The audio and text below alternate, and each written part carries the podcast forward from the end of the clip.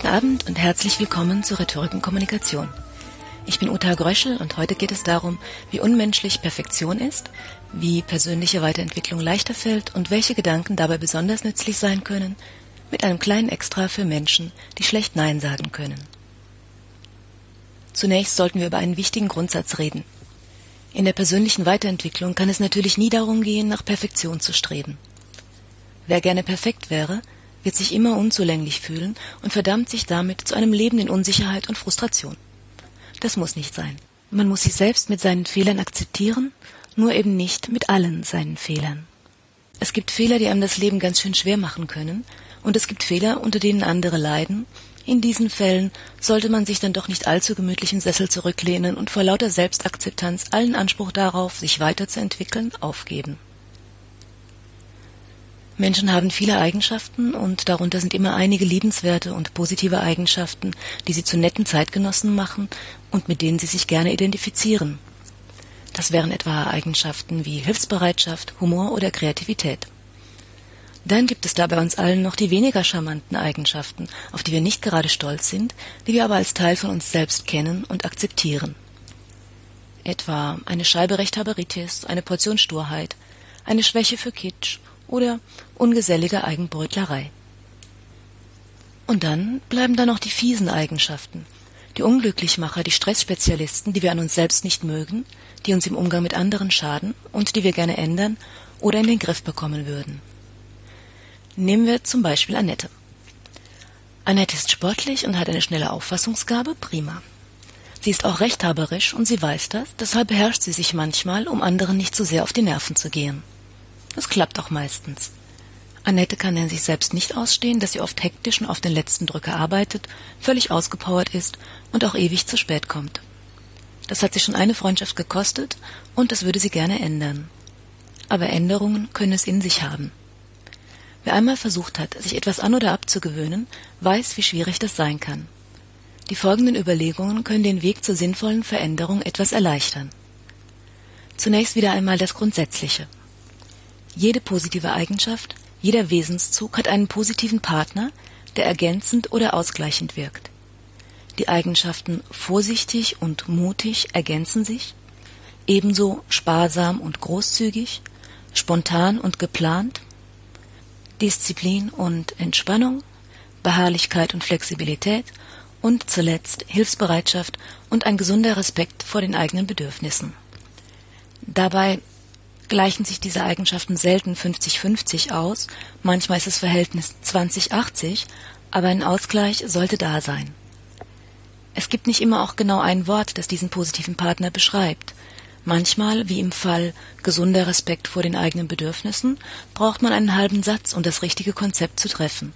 Aber einen Partner gibt es immer. Ah ja, und was habe ich davon? Und diese Partnereigenschaft ist nötig, damit aus der positiven Eigenschaft kein negatives Zerrbild ihrer selbst wird. Ein vorsichtiger Mensch, der nie auch nur ein bisschen mutig ist, ist ein armer Angsthase. Ein sparsamer Mensch, der nie auch nur ein bisschen großzügig ist, ist ein elender Geizhals. Ein großzügiger Mensch, der nie auch nur ein bisschen sparsam ist, ist ein haltloser Verschwender und ein hilfsbereiter Mensch, der seine eigenen Bedürfnisse nicht kennt und nicht berücksichtigt, ist ein gestresster Mensch, der nicht Nein sagen kann. So gibt es also zu jeder positiven Eigenschaft nicht nur einen positiven Partner, sondern auch ein negatives Zerrbild, das entsteht, wenn der Ausgleich durch einen positiven Partner fehlt. Daraus kann man immer Vierecke oder Reihen bilden wie geizig, sparsam, großzügig, verschwenderisch, ängstlich, vorsichtig, mutig, waghalsig. Die negativen Zerrbilder also ängstlich zum Beispiel und waghalsig, sind immer ein unausgeglichenes zu viel einer positiven Seite. Also waghalsig ist einfach zu mutig und ängstlich ist vorsichtig, aber zu vorsichtig. Und gleichzeitig sind dann die negativen Zerrbilder das Gegenteil des positiven Partners. Ist nicht so kompliziert, wie es sich anhört. Waghalsig ist das Gegenteil von vorsichtig und ängstlich ist das Gegenteil von mutig. Ein anderes Beispiel ist Nähe und Distanz. Es ist schön, wenn ein Mensch Nähe zu anderen fühlen und aufbauen kann und so in guten Freundschaften geborgen ist. Es ist aber wichtig, dass dieser Mensch auch ein Gefühl dafür hat, wann Distanz sinnvoll und wichtig ist und nicht einfach unterschiedslos jedem Menschen um den Hals fällt. Sinn für Nähe ohne Sinn für Distanz ist Aufdringlichkeit. Sinn für Distanz ohne Sinn für Nähe ist Kälte. Das Konzept der Abhängigkeiten von Eigenschaften stammt von Friedemann Schulz von Thun, und wer ein bisschen übt, mit den Begriffspaaren zu jonglieren, die für das eigene Leben eine Rolle spielen, kann daraus wertvolle Entwicklungswege für sich ableiten. Ich empfehle zur Übung, je eine positive und eine negative Eigenschaft, die man an sich selbst kennt, aufzuschreiben und die passenden Partner und Zerrbilder zu suchen. Die positiven Seiten, die in den negativen Zerrbildern stecken, kann man dann behalten und etwas daran arbeiten, die positive Partnerseite zu stärken. Der waghalsige Held, der ein paar Mal auf die Nase gefallen ist, kann sich ja überlegen, in welchen Zusammenhängen er künftig vorsichtiger sein will. Jetzt komme ich noch, wie versprochen, kurz zum Thema nicht Nein sagen können. Die meisten Leute, die nicht Nein sagen können, haben sich nie überlegt, welche eigenen Bedürfnisse sie haben. Wer seine Bedürfnisse nicht kennt, kann nicht für sie einstehen. Das geht auch im Beruf. Wer viel arbeitet und häufig ausgepowert ist, nimmt sich oft vor, weniger Termine anzunehmen. Das klappt aber nur selten. Wer sich aber stattdessen überlegt, wie viele Stunden er täglich oder wöchentlich für sich selbst braucht und dann diese Zeiten frei hält und zur Entspannung nutzt, der hat recht gute Erfolgsaussichten. Wer etwas verändern will, der will das normalerweise deshalb, weil ihm die Dinge so, wie sie sind, nicht gefallen.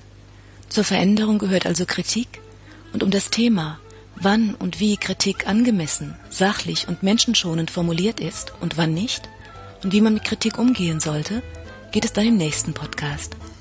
In diesem Sinne, auf Wiederhören, alles Gute und eine schöne Woche.